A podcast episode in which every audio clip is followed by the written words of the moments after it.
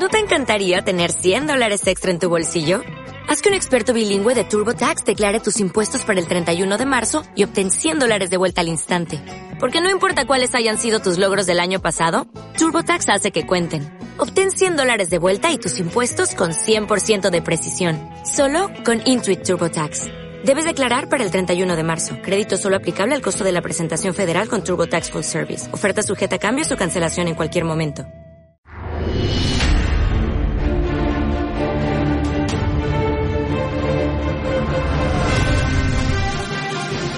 Saquen ustedes el dinero del banco y guárdenlo en donde nadie lo pueda encontrar más que ustedes, en una cantidad que sea equivalente a la que necesitan para pagar todas sus facturas y para vivir dos años. Ahí escuchaban a nuestro economista Roberto Centeno, es un pequeño avance de lo que vamos a tener hoy en su sección, un programa, por cierto, en el que también hablaremos, como siempre, de cuestiones internacionales con nuestro compañero José Papí. Hoy además tenemos la suerte de tener como invitado al coronel Diego Camacho, al que le doy a las buenas tardes. Diego, ¿qué tal? Buenas tardes. Hola, buenas tardes. Eh, Javier, ¿qué tal estás? Pues eh, lo que te vamos a pedir nada más comenzar a modo de titular es eh, un criterio sobre el caso de, de, Dina Busselham, que es el tema que vamos a tratar hoy en la tertulia del final del programa. ¿Cuál sería el titular de Diego Camacho? Bueno, mi titular podría llamarse eh, Las amistades peligrosas del vicepresidente del gobierno, eh, Pablo Iglesias. Pues hay que ese titular. Diego, nos vemos en un rato en la tertulia y nosotros arrancamos ya con la sección internacional.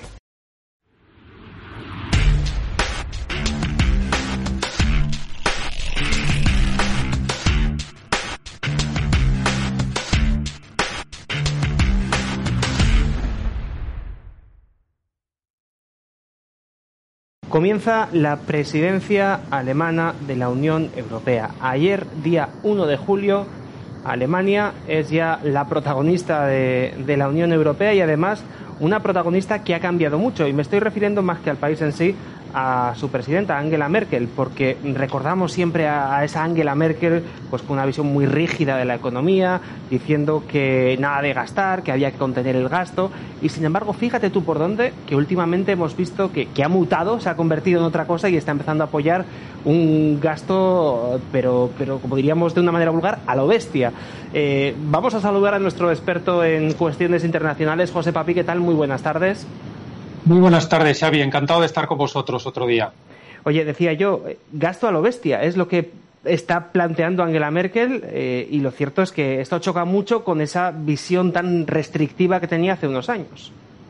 Desde luego, desde luego que sí. Y es que Alemania está en una encrucijada tremenda, ¿no? Nos encontramos con un país que tiene una demografía bastante envejecida y que depende muchísimo de exportar, ¿no?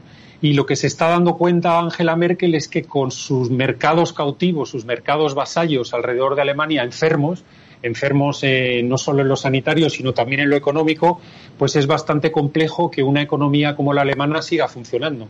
Entonces ella está dando, eh, eh, digamos, un cambio de paradigma, está poniendo sobre la mesa un cambio de paradigma que rompe, digamos, una tradición de austeridad, digamos, de la economía alemana y del, país alemán desde hace muchísimos años.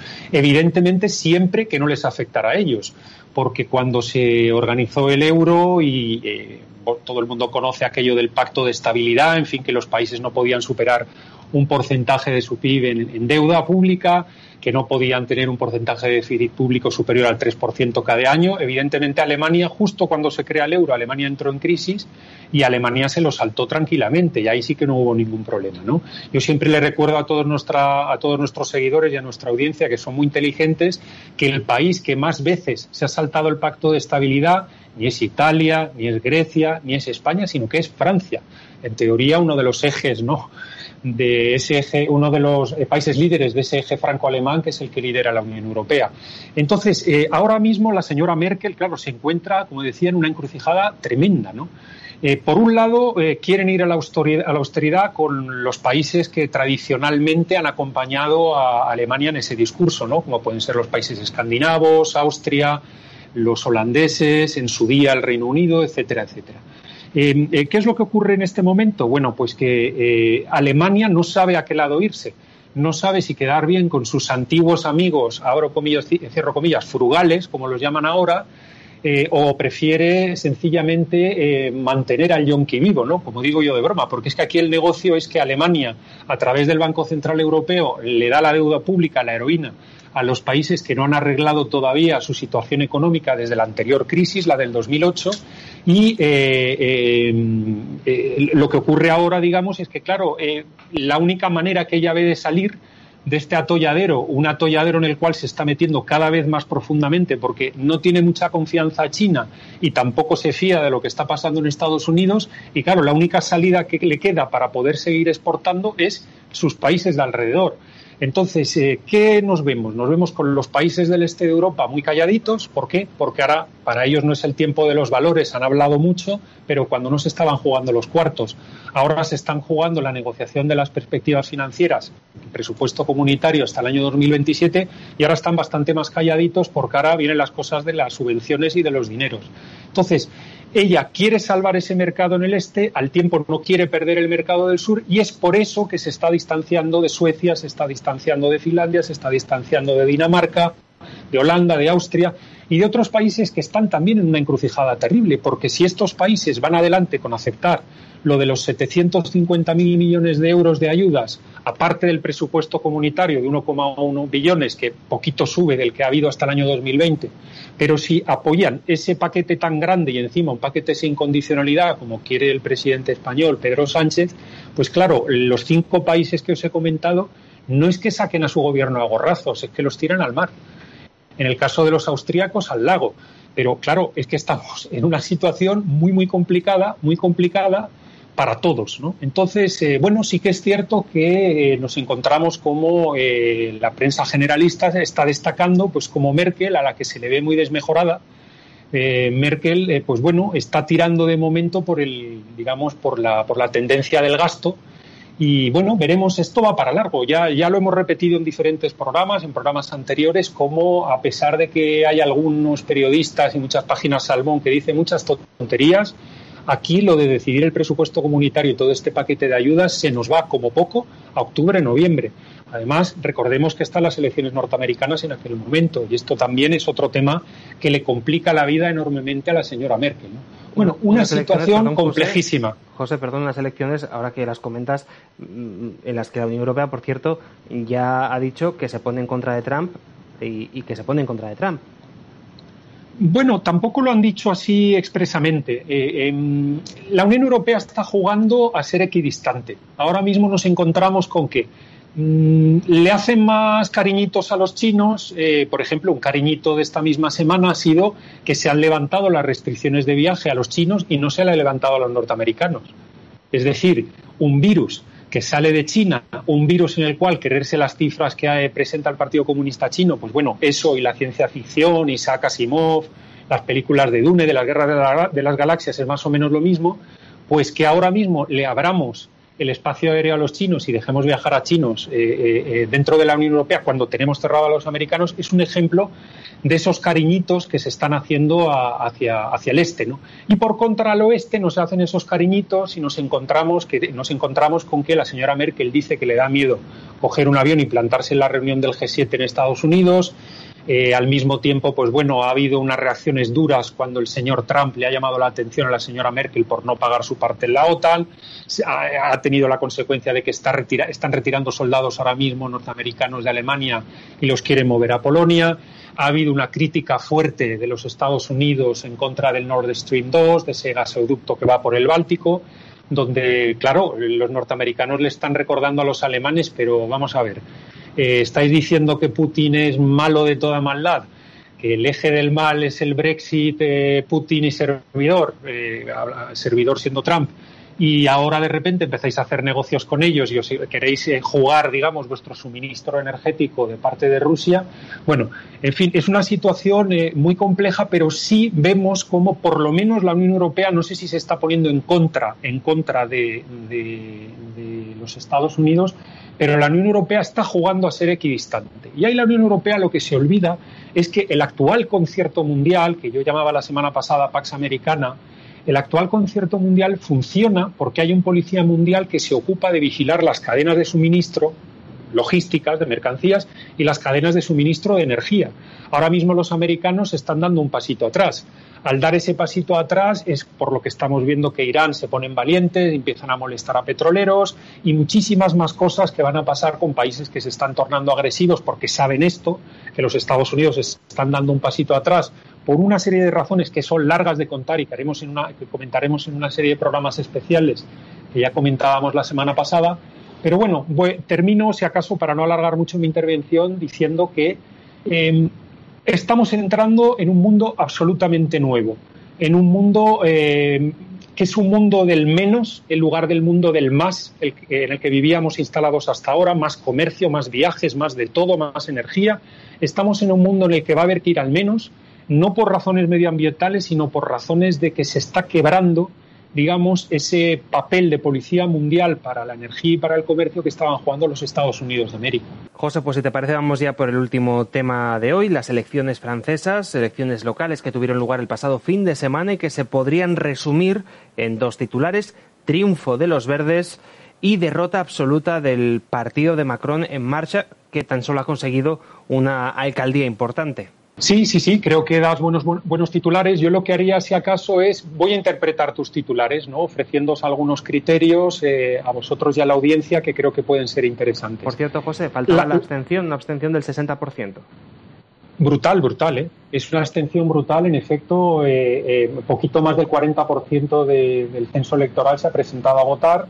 Eh, no sé si por miedo al virus o ya por cansancio, digamos, de, del sistema político francés por una serie de razones. Eh, ahí estamos viendo cómo el, sistema político francés sí tiene el diputado de distrito, pero ha permitido que los partidos políticos sean financiados por las arcas públicas. Entonces, también es cierto que hay allí, eh, pues eso, esos grupos, digamos, eh, de élite que se van formando y que se van separando cada vez, cada vez más del ciudadano y generan, pues ese, ese distanciamiento que hay entre la manera en la que hablan los políticos, el famoso politiqués, ¿no? el politiqués eh, y, el, idioma que habla, digamos, la calle. ¿no? Entonces, ¿qué es lo que ha ocurrido? Ascenso de los verdes. Vamos a ver, el criterio aquí es que la mayor parte de los partidos franceses están jugando a la demoscopia. Es decir, están jugando a el juego del disvalor, a no decir las cosas claras, a trabajar de la mano de asesores de comunicación, a decir las cosas con palabras bonitas, con eufemismos y a no decir la verdad. Entonces, cuando tú juegas ese juego, lo normal es que te avancen los partidos que son verdaderamente eso y que juegan eso de salida, ¿no? Como pueden ser los partidos ecologistas. Los partidos ecologistas es que ese lenguaje es el lenguaje que tienen interiorizado, es el lenguaje que han mamado desde que se han creado. Es un lenguaje buenista, un lenguaje de mm, hay que cambiar, hay que mejorar, hay que ser solidario, hay que tal. Y entonces, como todos los partidos juegan a lo mismo, para tomarte el sucedáneo te tomas el original. Esto es como ahí en el País Vasco que tenéis los buenos quesos estos de Idiazábal, que sé que me estás hablando desde allí, pues es tomarte eso que tiene más grasa y que tiene más sabor o tomarte un queso light, ¿no? Pues la gente ha preferido irse al queso de carácter y es normal que en este caso, pues bueno, todos los partidos, me repito, juegan a la demoscopia, juegan al disvalor y entonces lo que ocurre es que destacan los partidos que de verdad juegan a la demoscopia y al disvalor, pero de nacimiento. Vamos a por más titulares entonces. ¿Qué ha pasado con Marine Le Pen? Que ha conseguido 5 de 6. Marine Le Pen, lo que dice la prensa francesa fundamentalmente, y ahí sí que me trago el análisis del más media francés, es que está rodeada de demasiado segundón y de demasiada gente de poco valor, de poca valía. Es decir, em, eh, hablábamos de, eh, sabéis que el partido de Le Pen ha tenido problemas de financiación, que venía de países extranjeros, es un partido que evidentemente vive de las subvenciones como todos los partidos franceses y ella ejerce un liderazgo eh, cada vez más cuestionado, cuestionado, donde hay una serie de figuras emergentes incluso en su propia familia y todas estas figuras emergentes hacen que ella, pues bueno, se rodee de un grupo pretoriano, digamos, de fieles, y ese grupo pretoriano, como ha pasado en España, ¿no? Con esa cópula que siempre decimos que se hace entre, entre familiares, ¿no? En el, en el mundo político español y va degenerando cada vez la élite de la, de la partitocracia, ¿no? De la partidocracia. ¿Qué le ha pasado a Marine Le Pen? Ella, como se siente, digamos, atacada desde dentro se ha rodeado de personajes cada vez menos eh, válidos, por decirlo así, ¿no? Y esto pues le ha pasado factura en, las elecciones locales de, hace unos días. Eh, una figura emergente quizá para destacar aquí, que le está empezando yo creo que a preocupar a Manuel Macron, es Edouard Philippe, su primer ministro. Este hombre, que por cierto, una demostración más de que la política francesa se está ensuciando, es un tipo que puede ser primer ministro de su país y al mismo tiempo alcalde de Havre. Eh, es una ciudad eh, tradicionalmente bastión del Partido Comunista francés y que este hombre logró arrebatarle al Partido Comunista francés y claro, el tío es un ídolo en su partido por aquello que hizo en un sitio, digamos, donde hay, un poder obrero, un poder de partidos de izquierda muy fuerte, ¿no? Pero vamos, Eduard Philippe ahora mismo eh, tiene prácticamente más aceptación en el mundo demoscópico, vuelvo a utilizar la palabra, que el propio Macron. ¿no? Y hablando del mundo demoscópico, al final también otro factor muy importante a destacar es que le han hecho una encuesta a los franceses, una encuesta de estas de miles y miles y miles de personas, y imaginaros cuál es el tema que más le preocupa. El tema que más le preocupa a la sociedad francesa es que se queden las paguitas y que se queden las ayuditas y que el estado de bienestar se salve, etcétera, etcétera. Entonces, eh, la política francesa ahora mismo es una política en la cual, eh, debido a la atención que están haciendo los partidos políticos a la demoscopia, está muy centrada, está muy basada alrededor de a ver quién promete más, te voy a dar, te voy a pagar, te voy a ofrecer. Entonces es por eso que los verdes en las grandes ciudades han funcionado bien, han funcionado bastante bien. Ana Hidalgo ha repetido eh, como alcaldesa de París, eh, los gaullistas, los conservadores clásicos, pues bueno, han perdido algunas ciudades clásicas, otras las han mantenido. Bueno, hay una situación un poco revoltosa en la cual se ha colado un partido, digamos, un nuevo partido que, eh, pues bueno, dice las tonterías que está esperando escuchar la gente y las ha dicho mejor que el resto de partidos. Y es por eso que su resultado, su resultado ha sido pues tan, tan, eh, tan importante. Pues José, no tenemos tiempo para más. Como siempre, muchísimas gracias por tu análisis internacional y nos vemos en siete días. Venga, a vuestra disposición. Un saludo a todos.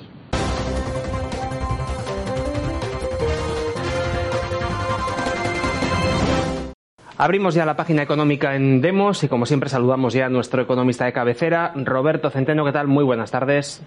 Muy buenas tardes. Hoy, Roberto, nos toca empezar a hablar de los datos del paro que salieron ayer jueves y lo cierto es que no son buenos, para variar. Bueno, efectivamente, eh, como era de esperar, los datos eh, del mes de junio han sido los peores desde el año 2008, que ya es decir, eh, el paro, de todas maneras, como es lógico, porque estamos en verano y porque ya se ha desescalado, empieza a disminuir. Por ejemplo, en, en marzo hubo 308.000 parados, en abril 283.000, eh, en mayo 26.000 y en junio 5.000. Pero estos 5.000 eh, es el, el, único mes, de, el peor mes de mayo eh, después del 2008, desde que existen series estadísticas. Es decir, eh, seguimos. Ha, habido bastante gente que ha salido de los ERTES, pero sigue habiendo dentro de los ERTES 1,7 millones de personas. Y estos eh, son cada vez tienen más difícil encaje. Es decir, en teoría, a día de hoy, que está ya abierta, estamos ya en una situación de normalidad, no deberían no deberían, eh, los ERTES deberían haber quedado en cero, pero quedan 1,7 millones que probablemente eh, por lo menos, por lo menos un millón, eh, esos no van a volver a encontrar empleo después que haya transcurrido el periodo de pago de los ERTES. En el caso de la seguridad social, se incrementa la media mensual en 68.000, pero si cogemos, eh, pero a partir ocurre un fenómeno muy preocupante y es que a partir de mediados del mes de junio ha empezado a descender. Tan es así que el último día, el último día se dieron de baja en la seguridad social 161.500, con lo cual el neto eh, el último día, el último día de mes, eh, es de un descenso de afiliados a la seguridad social de prácticamente 100.000, 99.906. Es decir, el paro sigue siendo eh, el talón de Aquiles, aparte de que hay muchas de las cifras que tampoco encajan nada bien. Habrá que esperar para saber lo que ha ocurrido de verdad a las cifras de la encuesta de población activa, que esas no las vamos a tener hasta final de julio. Así que hasta que tengamos las cifras de población activa que nos indiquen eh, con mayor exactitud cómo ha ido el paro, eh, no lo sabremos exactamente. Para que tengan una idea, las cifras entre paro registrado y eh, la cifra del INE, que es la buena, la de la encuesta de población activa, pues hay una diferencia de casi un millón de personas. ¿eh? Eh, el, paro mm, registrado está dando ahora mismo 3.800.000 parados y ya verán ustedes cuando den las cifras el eh, Instituto Nacional de Estadística de la encuesta de población activa, nos vamos a encontrar con una cifra muy cercana a los 4,8 millones. Y a fin de año eh, vamos a tener 5,5 millones de parados. Por eso, cuando el ministro de la Seguridad Social dice que para que se puedan pagar las pensiones hace falta de que vengan millones de subsaharianos, es auténticamente para matarlo porque este canalla, este miserable, ¿eh? No tiene vergüenza diciendo que vengan sus saharianos cuando hay 5,5 millones de españoles parados. ¿eh? Empieza primero dando trabajo a los españoles y después ya veremos si vienen eh, sus saharianos o vienen ucranianos o vienen ecuatorianos. Porque verdaderamente es una auténtica vergüenza. Bien, otro de los datos que hemos tenido, yo creo que ha sido allí, anteayer, eh, es el de las cifras de contabilidad nacional. Las cifras de contabilidad nacional que eh, ha dado el, eh, el, INE, que por otro lado ya se conocían. Es decir, lo que nos dice a ver dónde, no sé dónde las tengo, el papel donde las tenía apuntadas, que no lo veo ahora. Ah, sí, aquí está. Vamos a ver. Eh, se ha producido eh, lo que muestran las cifras de contabilidad nacional, que se ha producido un descenso brutal en eh, los pedidos industriales y la inversión industrial y de bienes de equipo. Concretamente, en la, en la cifra anterior había una caída del 3,5% de la actividad, eh, de, vamos, de la inversión industrial. Bueno, pues ahora está en más del doble, en el menos 8%. Eh, por otro lado, a, ver, ¿dónde tengo esta otra cifra? para que no me equivoque, mm, eh, los bienes de equipo han caído del un menos 2,7% al menos 6,5%. Esto es muy preocupante porque, eh, bueno, la actividad industrial realmente es, mm, eh, después del sector servicios, es el más importante, el que tiene mayor valor añadido. El que tiene mayor valor añadido es el turismo. Eh, en contra de lo que decía el indocumentado analfabeto de eh, ministro de Comercio, el comunista, eh, este, no me acuerdo ahora mismo cómo se llama, da igual. Garzón. ¿Eh? Garzón, Garzón, exactamente, el comunista Garzón, que para él el, el consumo en España tiene que seguir las mismas pautas que en Cuba, que dice que esas son las buenas. Es decir, la cartilla de racionamiento. Manda narices. ¿eh? Bueno, pues este payaso dijo que el, eh, sector eh, turístico, que era un sector inestable y con muy poco valor añadido. Y es el sector más estable que ha habido en España porque desde el año 1958, que el general Franco eh, abrió mm, definitivamente eh, las fronteras para que pudieran entrar eh, bienes y servicios y personas, bueno, es que no ha parado de subir durante los 70 años que vienen desde entonces, o 60 años que vienen desde entonces.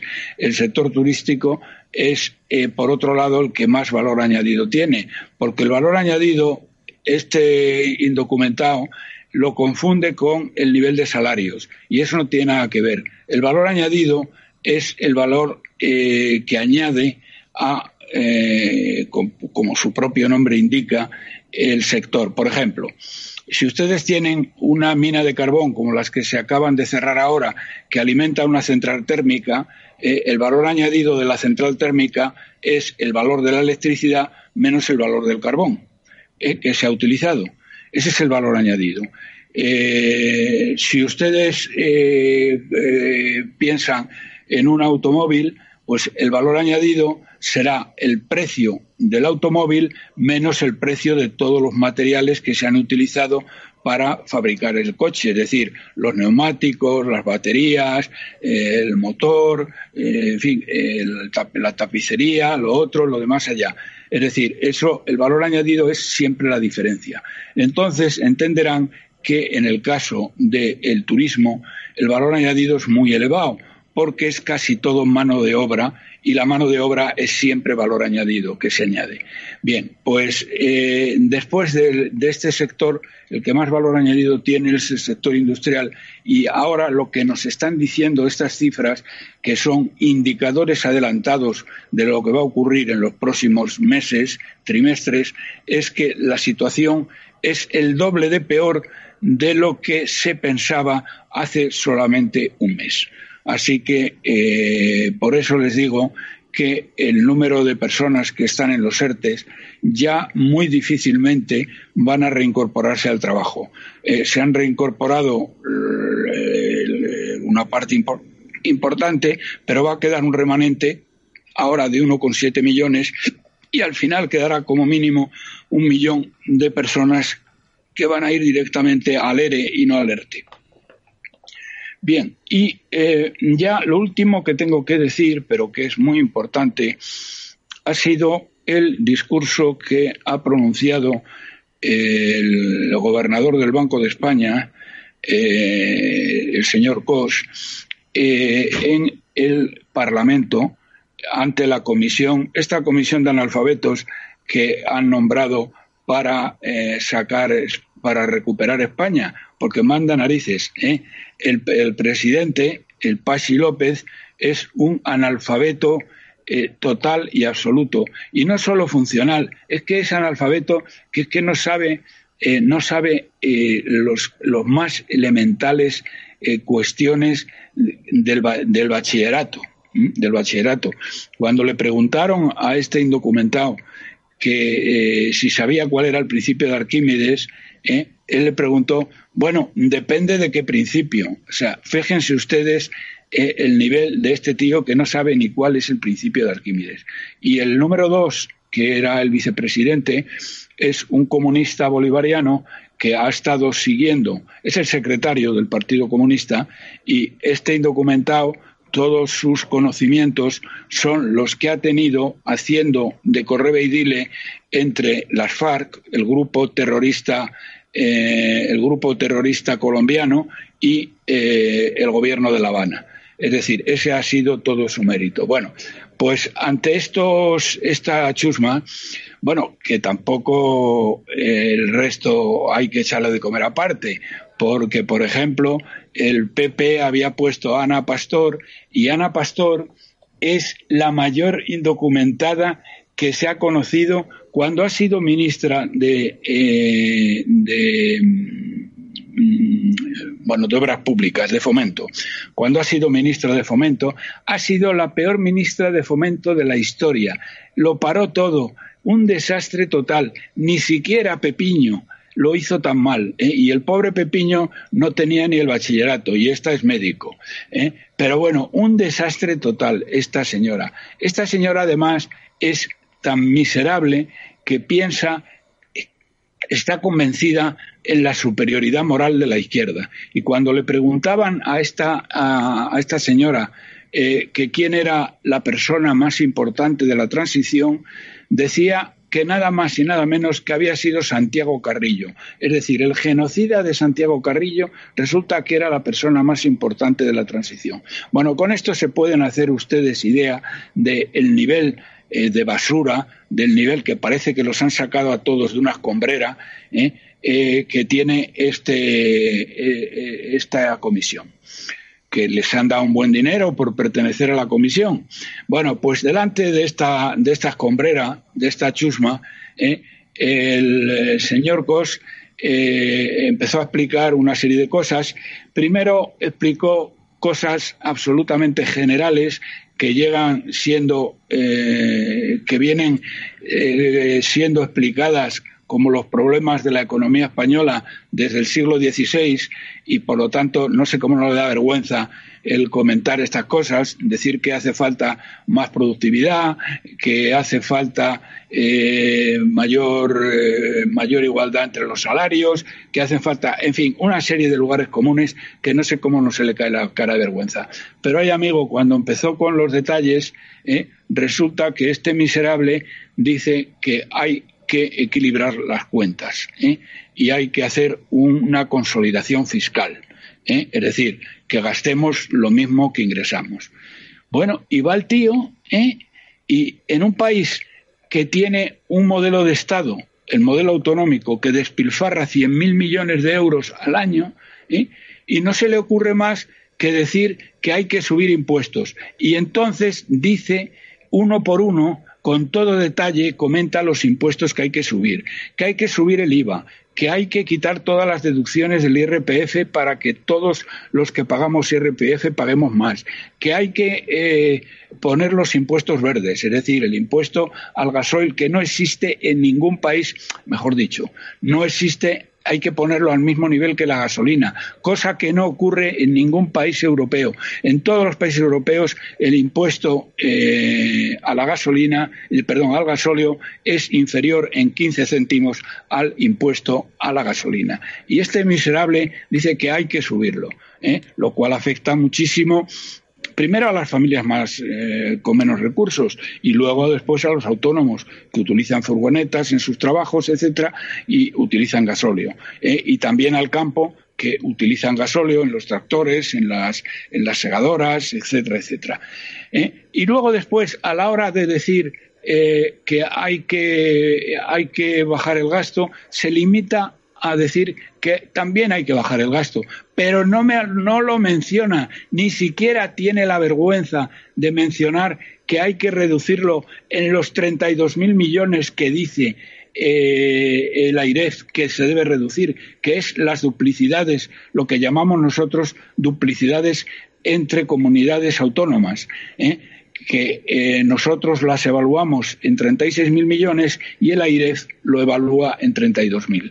Bien, no menciona para nada, para nada, para nada las 3.000 empresas públicas que no sirven de nada, solo para enchufar a cientos de miles de parientes, amigos y correligionarios y para ocultar deuda. No menciona para nada los 20.000 chiringuitos por motivos ideológicos que funcionan en este país, ¿eh? de las feminazis sobre todo y de, otro tipo de ideologías que se financian con dinero público. No lo menciona este canalla ¿eh? y no menciona para nada por ejemplo, el cupo vasco, que son 14.000 millones de euros que nos roban a los españoles directamente.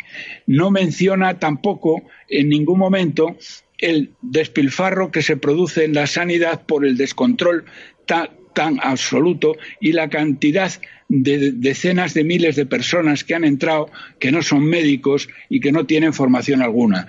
Es decir, no menciona eh, menciona al hablar de los impuestos, los, los describe y los detalla uno por uno y, eh, sin embargo, al hablar del gasto no lo menciona. Eso, verdaderamente, señor Cos, es usted un auténtico miserable. No sé cómo no se le cae la cara de vergüenza de decir que tienen que subir el IVA, ¿eh? Que tienen que quitar las deducciones al IRPF y que tienen que subir los impuestos al gasóleo. ¿eh? Y no dice usted nada de nada excepto de una manera genérica que habrá que reducir el gasto. Pues diga usted que hay, dónde hay que reducir el gasto. Por lo menos diga usted lo de la IREF por lo menos, que son treinta y tantos mil millones. Y está propugnando este canalla que suban los impuestos en setenta y siete mil millones, para que tengan ustedes una idea de lo que nos espera. Bueno, y esto ha sido lo más relevante que hemos tenido esta semana. Si tenéis alguna pregunta, pues con mucho gusto os la contesto. Sí, yo te quería preguntar, Roberto, por toda la gente que puede estar viendo este programa y que está diciendo, madre mía, la que nos viene encima qué es lo que puedo hacer, qué es lo que debo hacer. Cojo el dinero, me lo llevo a casa, me pongo a comprar lentejas, macarrones y, todo lo que pueda para hacer una despensa. ¿Cuál es el consejo que le daría a los españoles que nos están viendo? No, vamos a ver, yo el consejo que le daría a, a los españoles es que, eh, eh, que sacaran el dinero que tienen en el banco, en las cuentas corrientes, porque les van a poner impuestos también sobre el dinero que tienen en el banco. ¿eh? Y que tengan en casa una cantidad de dinero equivalente a la que necesitan para vivir dos años. ¿Mm? Porque otra de las cosas que va a acabar ocurriendo es que España va a suspender pagos el, año que viene y en ese momento tendrá que ser rescatada. Y como he repetido una y otra vez aquí, eh, eso significará, como ocurrió en el caso de Grecia, que eh, a los eh, a los pensionistas les van a bajar las pensiones de media ¿eh? un 40% y a los empleados públicos más o menos lo mismo. Entonces, eh, es absurdo que tengan ustedes el dinero en, el banco, guárdenlo ustedes en su casa, en un sitio donde, primero, que no sepa nadie que, lo tienen en casa. Y segundo, que no sepa nadie, eh, ni la gente de casa, dónde lo tiene usted escondido. Pero tengan ustedes ese dinero eh, disponible. Es decir, si van ustedes a gastar en los próximos dos años, pues no sé, por decir una cifra, eh, 60.000 euros, pues cojan los 60.000 euros del banco y llévalos a su casa. No los tengan en el banco, porque primero les van a crujir a impuestos por tener ese dinero en el banco. Y segundo, ¿eh? Eh, el día que se produzca una un perdón el día que se produzca eh, el rescate de España va a producirse un corralito y ese corralito significará que aunque tengan ustedes dinero no se lo dejarán sacar más que una determinada cantidad. Por ejemplo, en Grecia, yo no recuerdo ahora mismo la cifra exacta, pero me parece que les dejaban sacar algo así como 100 euros a la semana. Eh, aunque usted tuviera, aunque usted tuviera 5.000 o 10.000, no podía sacar más de 100 euros a la semana. Por lo tanto, esa es la recomendación que yo haría a nuestros oyentes. Saquen ustedes el dinero del banco y guárdenlo eh, en donde nadie lo pueda encontrar más que ustedes. Eh, en una cantidad que sea equivalente a la que necesitan para pagar todas sus facturas y para vivir dos años. El problema, Roberto, es que, claro, que tenga ese dinero, pues eh, tiene la solución, pero es que hay muchísimas familias, sobre todo las más humildes, que, no tienen esas cantidades. Por lo tanto, lo que se avecina en España, a mí particularmente me da muchísimo miedo. Sí, esas personas están cogidas por el cuello y no pueden hacer absolutamente nada, excepto rezar un Padre Nuestro y no volver a votar a los socialistas y a los comunistas en su vida. Pues ahí queda como siempre la sección económica que nos trae nuestro compañero Roberto Centeno. Muchísimas gracias, por, como siempre, Roberto, por este, estos minutos que nos dedicas y nos vemos en siete días. Venga, hasta la semana que viene, si Dios quiere.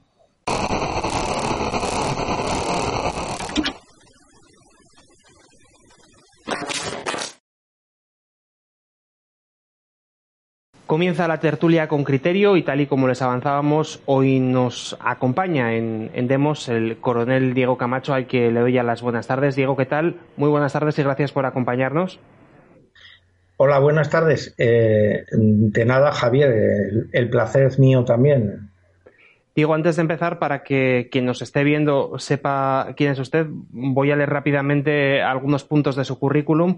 Fue usted coronel de infantería, diplomado en operaciones especiales, técnico operativo para misiones especiales, licenciado en Ciencias Políticas por la Universidad Complutense, máster en Relaciones Internacionales por la Sociedad de, Estudios Internacionales, 33 años de vida profesional en las Fuerzas Armadas, en fin, eh, es eh, una persona que, que conoce muy bien eh, el, país, que conoce muy bien España y además eh, actualmente tengo entendido que también está escribiendo sobre la transición española, por lo tanto, una persona muy interesante que, que tenemos el gusto de tener hoy en Demos. Creo que no me he equivocado en nada, ¿no, Diego? Lo he dicho todo correctamente.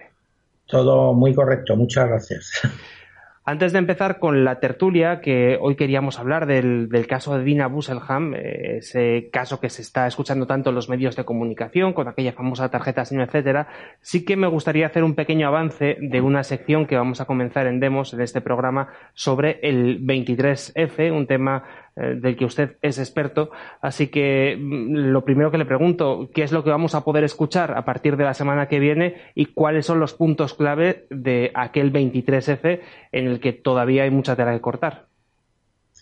Bueno, pues eh, vais a oír, eh, con arreglo a las preguntas que me hagáis, pues digamos la experiencia que yo tuve en aquellos días sobre el intento de golpe de Estado eh, vamos a ver, el golpe de Estado 23F es un golpe complejo eh, porque, mm, vamos, no es como se ha presentado a la sociedad española en el sentido de que era como una especie de, guardias civiles enloquecidos que toman el Congreso para apoderarse del poder. Digamos, el, el tema es bastante más complejo.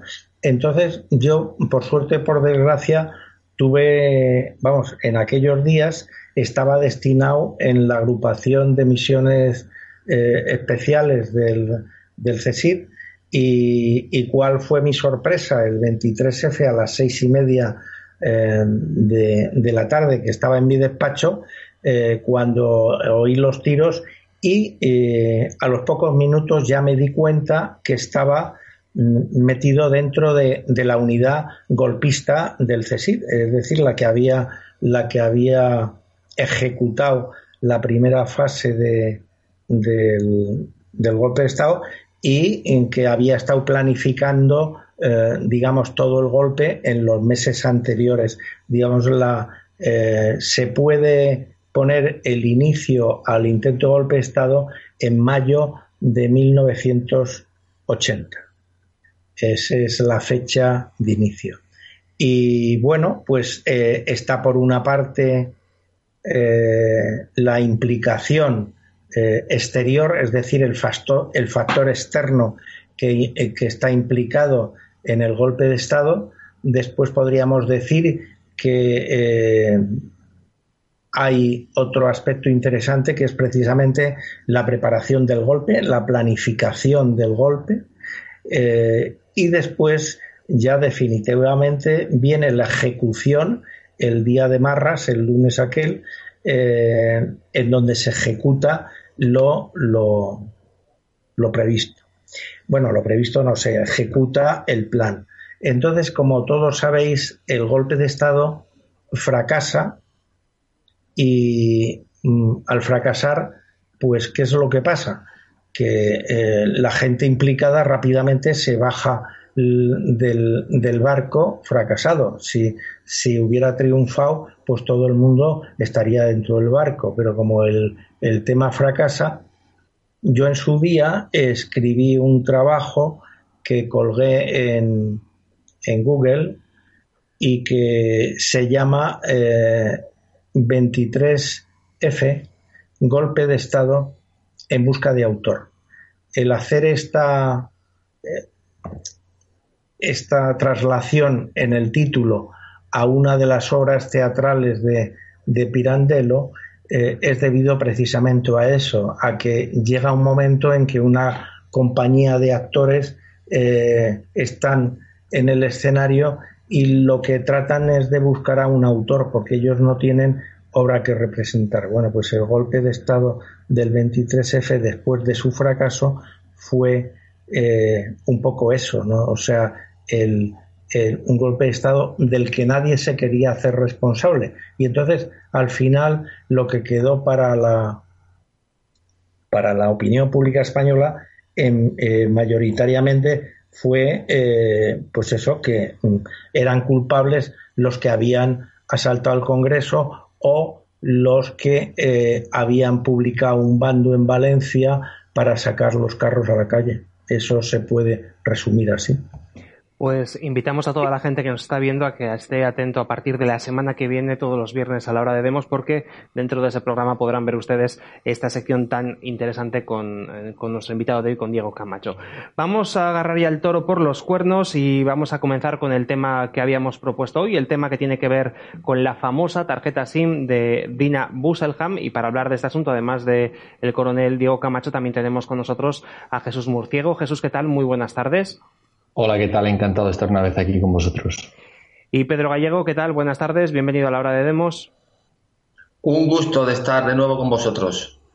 Pues eh, arrancamos, si te parece, contigo, eh, Jesús. Eh, ¿Cuál es tu criterio sobre este caso en el que parece que tenemos una tarjeta SIM con contenido muy sensible que pertenecería a, a, Dina y que finalmente llegó a las manos de Pablo Iglesias? En fin, no está muy claro cómo cómo ocurrió finalmente todo este asunto, pero lo cierto es que yo no sé si puede llegar a ser incluso eh, la pieza que acabe, eh, que acabe tirando a Pablo Iglesias de, su asiento. Sí, la verdad es que todo, todo lo que concierne a este caso y a Podemos en general está envuelto en el barullo, en la confusión. En, recordemos que esto, esta gente empezó a tomar eh, fuerza en la opinión pública a través de la tuerca, a través del, del 15M, aquel movimiento, eh, aquel ocupar la plaza de la Puerta del Sol en Madrid, y se formó estos, estos grupos, estos círculos, ¿os acordáis de los círculos que con los que empezó Podemos, que luego eliminó el, cacique de turno, pues este ambiente era un ambiente muy endogámico, donde los rollos, los líos de faldas entre, entre ellos eran muy habituales, eran lo típico, ¿no? Y en esto que tenemos una persona que, que no, no, había saltado a la opinión pública hasta ahora, que era la, señorita Dina, que tiene un pasado de conexiones claras con los servicios secretos marroquíes y, bueno, pues eh, aparentemente tiene una relación sentimental con, con el gran líder, con Pablo Iglesias, y hay una historia de extorsión detrás, hay un montón de, cosas no dichas, incluso os acordáis que en el, debate eh, de las elecciones, uno de los dos, Pablo Iglesias le recriminaba a, Pedro Sánchez que eh, lo de las cloacas del Estado, pero claro, es que la cloaca es él. Lo que nos hemos dado cuenta es que el que le destruyó la tarjeta que le devolvieron eh, estos que la tenían, fue él, la destruyó para borrar las pruebas. es que em, todo lo que concierne a este, a este señor este, y a este partido en sí, desde la financiación de Venezuela, desde eh, la financiación de Irán, es que todo lo que. Y lo que le faltaba es eh, los servicios secretos marroquíes. Parece una película de espías, pero no, no, es real. Este señor, menos servir a los intereses de España, sirve a quien haga falta es que eh, tenemos al enemigo en casa y, no nos hemos dado cuenta. Como nos habla y nos cuenta de una ideología, un, rollo em, comunista o, neocomunista, como lo quiera llamar, con ese cuento se disfraza lo que es. Y lo que es es un lobo con piel de cordero, bastante mujeriego, que trata de colocar a todas sus amantes en buenos puestos, buenos ministerios y que tiene conexiones con intereses de potencias extranjeras en España.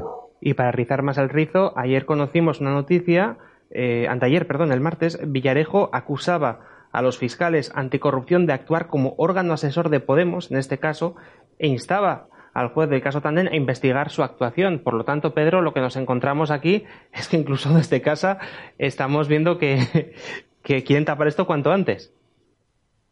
Sí, eh, desde luego. Bueno, yo quería eh, primero comenzar eh, diciendo que menudos galanes se gasta la izquierda bolivariana, ¿eh? Menudo Rob Jackson, menudo Bertino Borne que tienen Pablito Iglesias, ¿eh? cómo va colocando a toda la playa de amantes que va, ese reguero que va dejando desde la facultad, esa tan ilustre ese falansterio en el que estudiaban todos allí en Somosaguas, en ciencias políticas, pues ya se fueron tejiendo las redes que, de lo que hoy es Podemos. Igual que el PSOE tuvo su complicación y el apoyo del SECED, de los servicios de Carrero Blanco, y también tuvo el apoyo de la socialdemocracia alemana, de fundaciones como Friedrich Eber que la regaban de dinero, regaban de dinero a Felipe González y estaba protegido por Franco como, Isidoro.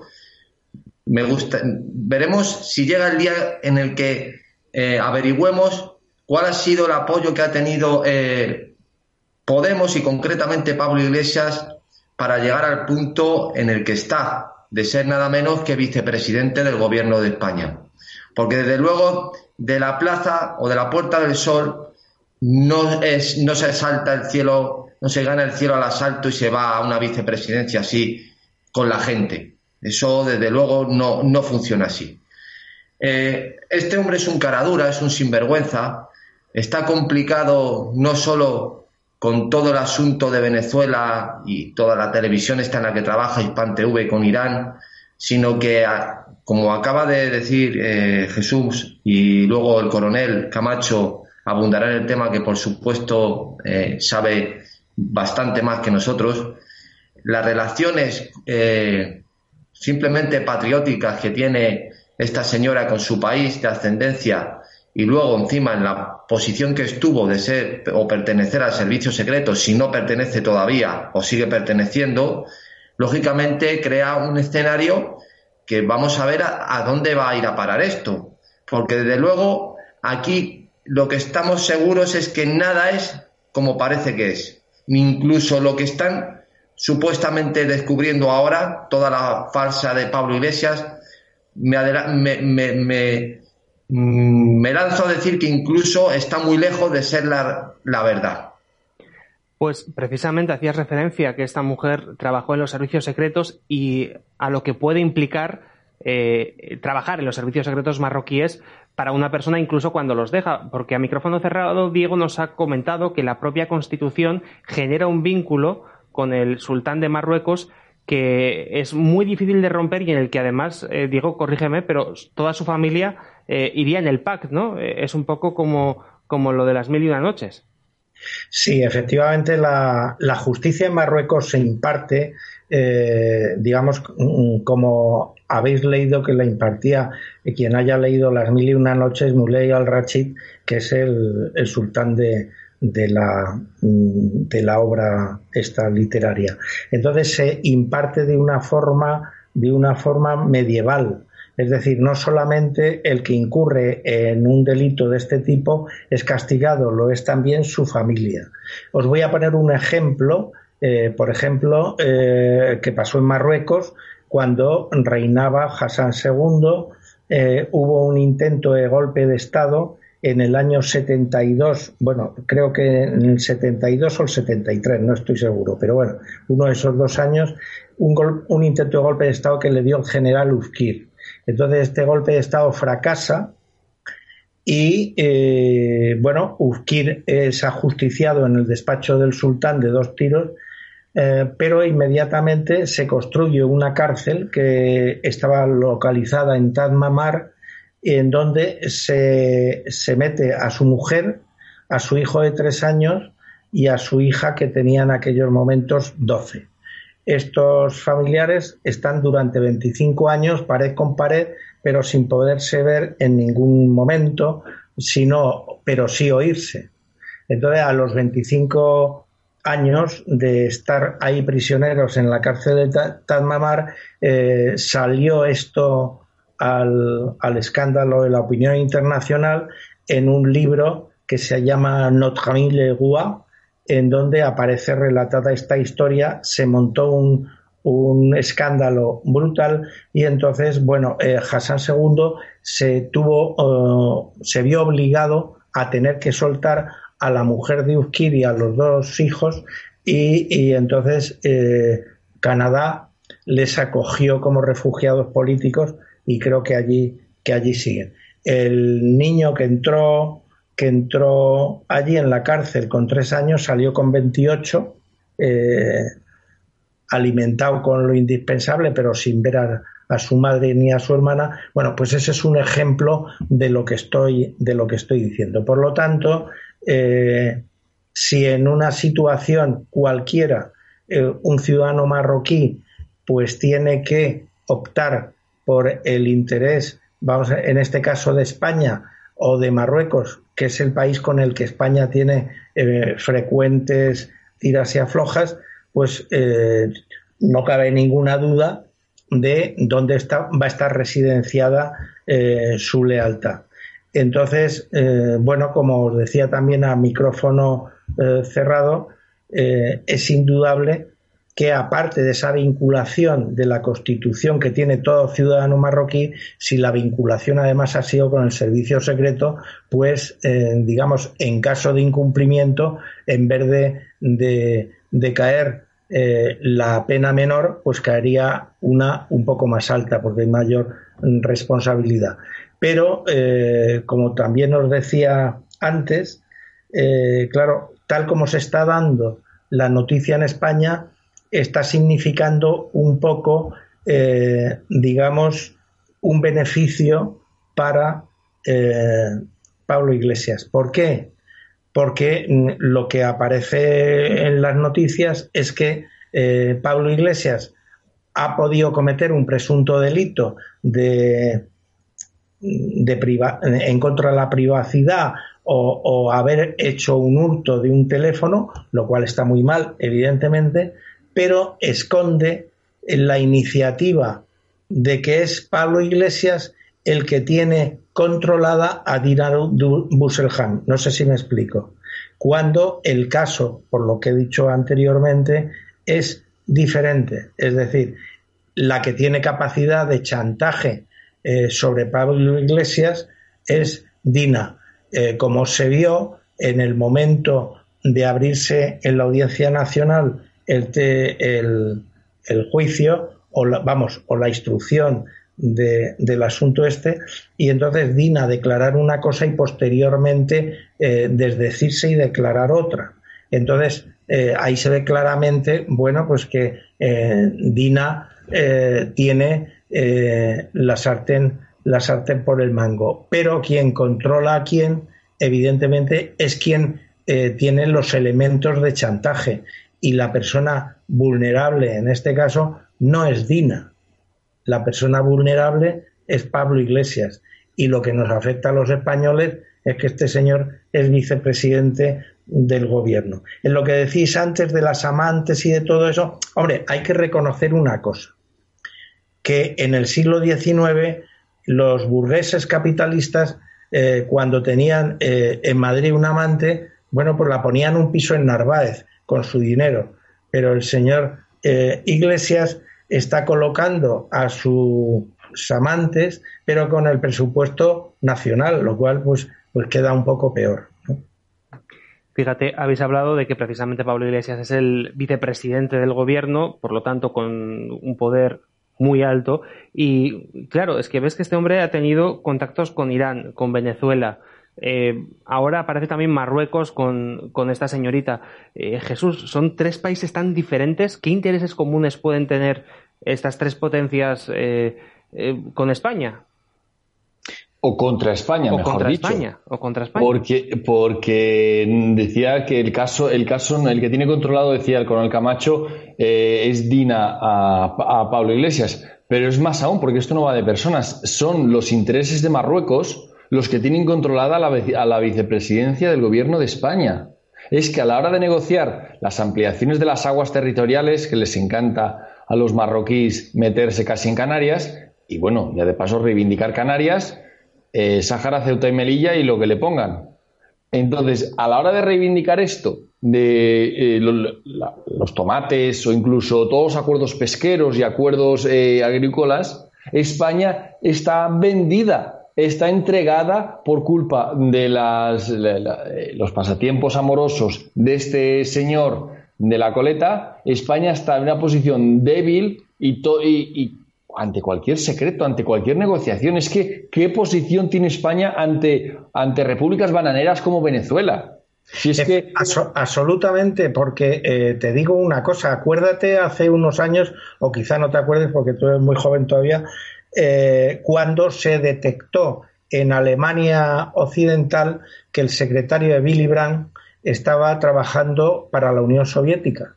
Bien, entonces eso, mm, aparte de motivar lógicamente, el cese del secretario inmediato, eso fue lo que motivó que Billy Brandt no se presentara a las siguientes elecciones. Es decir, eh, el, más que el interés concreto, lo importante, tú imagínate que eres una potencia eh, extranjera, seas Venezuela, con unos intereses de implantar el nuevo comunismo en Europa, o Irán, que eh, quieras ejercer una acción que sirva de contrapeso a las alianzas con Arabia Saudí o eh, Marruecos, que como tú dices tiene pues una serie de contenciosos territoriales con España, tú imagínate que tienes un señor que se ve obligado a seguir eh, tus dictados o lo que tú le inspires en cualquier momento. Eso es un eh, chollo para el señor que lo consiga, evidentemente,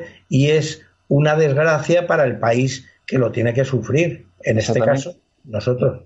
Exactamente, porque Pablo Iglesias no es más que un títere, por mucho que lo veamos que cante estas ideologías, estos discursos que tiene, o estas subidas de tono, ahora bajadas de tono, hablando en plan modosito, lo que, lo que es realmente es un peón de intereses extranjeros. Lo que pasa es que en España estar a órdenes de intereses extranjeros nos hemos acostumbrado. Desde la transición, eh, eh, estar alineados con los intereses de Alemania, o sea, eh, hacer lo que nos diga Alemania, hacer lo que nos diga Francia, nos parece lo más normal del mundo, como que España como nación no tuviera su propio interés, sus propios intereses y su propia necesidad. Lo que pasa es que nadie la defiende. Entonces, como nadie la defiende, pues nos hemos casi olvidado de que tenemos que defender lo nuestro. Claro, esto, esto realmente, perdona que te he interrumpido. No, no, no, continúa, por favor. No, que eh, quería decir que esto, mm, eh, vamos, eh, es una cosa tan grave que no solamente afecta al señor Pablo Iglesias. Es decir, todo esto, como tú apuntas muy bien, es una cuestión que viene de la, eh, de la cúpula del Estado. Es decir, los marroquíes, en el caso concreto de Marruecos que estábamos hablando, el sultán es enormemente generoso cuando se eh, hace lo que él quiere y si no que se le pregunten a, Felipe González con el palacio que le regaló eh, Hassan II, bueno, palacete, al lado del suyo en la ciudad de Tánger. Entonces, mm, bueno, eh, esta situación de, de pagar los servicios prestados no empieza en la transición. Esto ya empieza con Solís Ruiz en la época, eh, llamemos del franquismo sociológico, y ha seguido a continuación. Es decir, los partidos, eh, ya sean de, autodenominados de izquierda o de derecha, eh, lo han dado como un banco pintado. Es decir, esto ha generado después unos lobbies dentro de esos partidos donde todos han participado de, de esos beneficios y de esas eh, comisiones en su caso. Entonces, tiene Jesús toda la razón del mundo. Sí, pero mira, eh, es que estamos hablando de Marruecos, de un país pobre y pequeño. No estamos hablando de una Arabia Saudita que España tenga que hacerle la corte a, a, una potencia multimillonaria. Es que la riqueza de España es mucho mayor que la, de, que la que puede tener Marruecos, que es un país pobre y que ahora se está levantando a través de la inmigración, mucha de ella ilegal. Pero, pero es que lo que yo quiero traer, el ejemplo que os quiero traer es que esta semana, cuando se reabrió la frontera, los presidente y primer ministro de Portugal y España, los cuatro, estuvieron haciendo, eh, abriendo la frontera, ¿no? inaugurando con esa inauguración y esas meteduras de pata que hace siempre Pedro Sánchez. Pero el detalle que os quiero traer es que en las mascarillas que traían los, los de Portugal, los dos, venía la bandera de Portugal, orgullosos de ser un país pequeño, eh, pobre pero orgulloso. Y nosotros, el rey, tenía el pin redondo de la agenda globalista, para que entendáis a qué intereses sirve cada uno.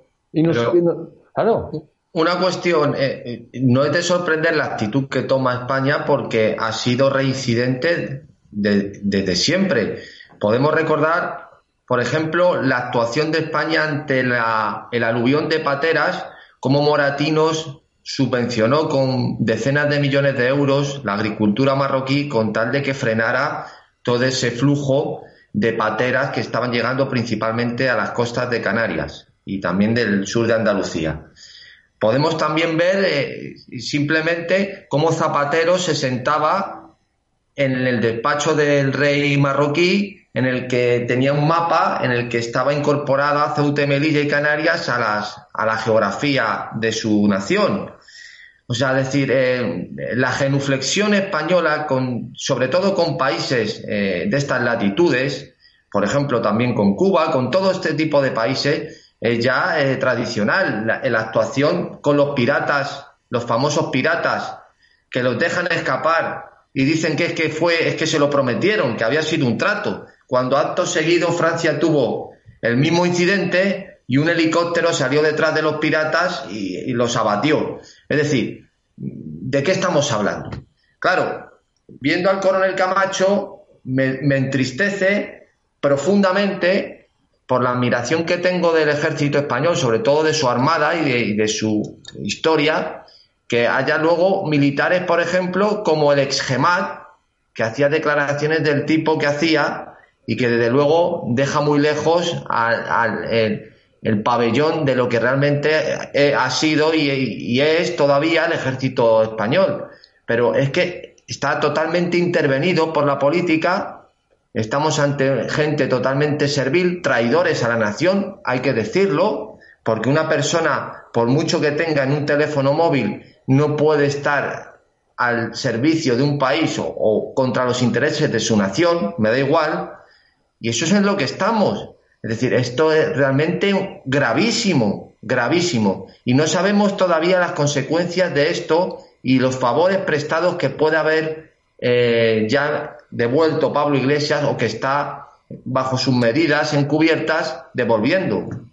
Claro, Pedro, porque es que además eh, hay que tener en cuenta una cosa, que eh, aquí se ha generado una cúpula de corrupción que parte desde el Palacio La Zarzuela, es decir, esto empieza en, la transición, en, el año 76, y se empiezan a generar unos lobbies, porque no te, no te olvides, aunque, aunque ponen el argumento ideológico, tú y yo sabemos que cuando hay un verdadero argumento ideológico, no vives de él. Quiero decir, que todo tiene a cambio de un servicio tiene una contraprestación. Y entonces, claro, mm, todo este dinero que ha mm, venido desde el exterior, tenéis razón, empieza con Felipe González, eh, hagamos la, la salvedad de, el gobierno de Suárez, aunque en los principios también había unos respaldos eh, políticos importantes de Francia y de Alemania y del Vaticano pero realmente aquí se conforma, se conforma un lobby de corrupción. El problema que tiene España es que eh, ha querido imitar, eh, digamos, el funcionamiento de los lobbies económicos como en Estados Unidos, pero es que en Estados Unidos hay una diferencia. Los lobbies están regulados, en España no.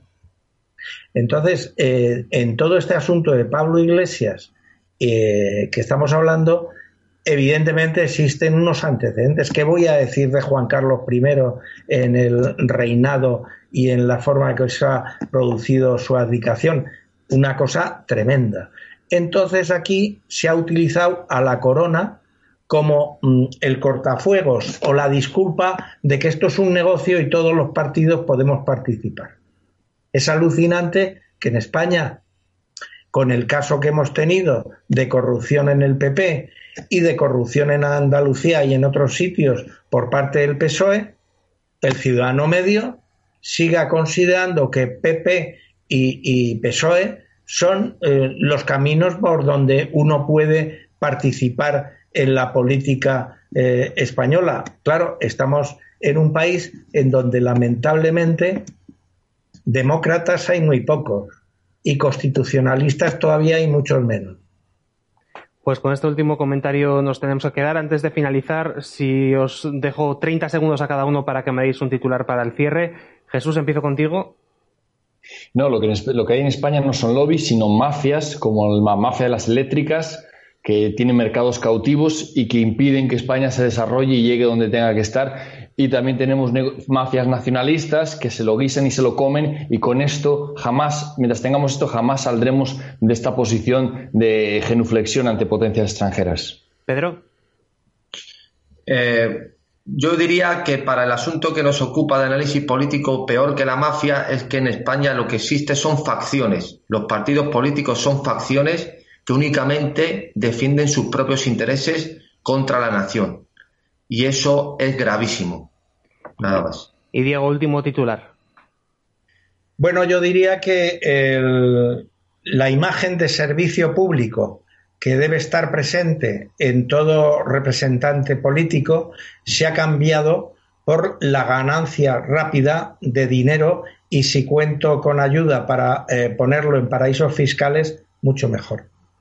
Pues el coronel Diego Camacho es quien nos ha acompañado hoy en la tertulia junto a los ya clásicos colaboradores Pedro y Jesús. Recordamos que a partir de la semana que viene abrimos una sección en la hora de demos sobre el 23F con Diego Camacho y también con José Luis Escobar y os invitamos a que veáis el próximo programa porque va a estar muy interesante. Cerramos aquí el programa, gracias a los tres por habernos acompañado y a ti que nos ves te recordamos que puedes asociarte a Demos, puedes formar parte de, de nuestra asociación y también hacer pequeñas aportaciones económicas en el enlace de Patreon que tienes en la cabecera de YouTube. También puedes unirte al canal y puedes seguirnos en todas nuestras redes sociales. Volvemos el lunes con más criterios.